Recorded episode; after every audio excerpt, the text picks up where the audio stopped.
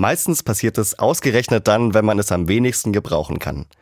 Die Küchenmaschine steht still eine Stunde bevor die Gäste auf der Matte stehen oder der Drucker streikt zehn Minuten vor der Präsentation. Ich kenne das und es stresst mich ganz schön. Aber wenn der erste Ärger verflogen ist, macht sich in mir ein anderes Gefühl breit. Eine Art Feuereifer, das Problem anzupacken und Sachen wieder zum Laufen zu bringen. Und dafür hänge ich mich als begeisterter Bastler gerne rein.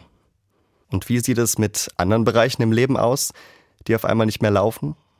Wenn ich mit einem Freund einen heftigen Streit habe oder wenn ich in den letzten Wochen viel zu wenig zu lachen hatte.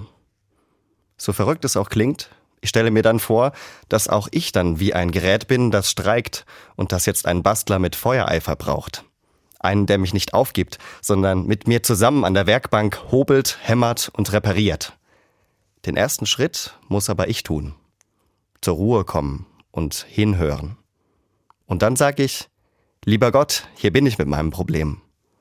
Meistens spüre ich dann, wie Gott das reparieren möchte und was mein Part dabei ist. Wenn ich mit ihm zusammen die Ärmel hochkrempel, kann ich im Streit die Sicht meines Freundes besser verstehen. Oder ich kann es leichter aushalten, dass ich gerade einfach eine harte Zeit habe. Wenn ich Gott, diesen passionierten Bastler, in mein Leben lasse, dann wird mein Herz weiter. Durch Gott sehe ich mehr, kann wieder durchatmen oder werde selbst wieder leidenschaftlicher.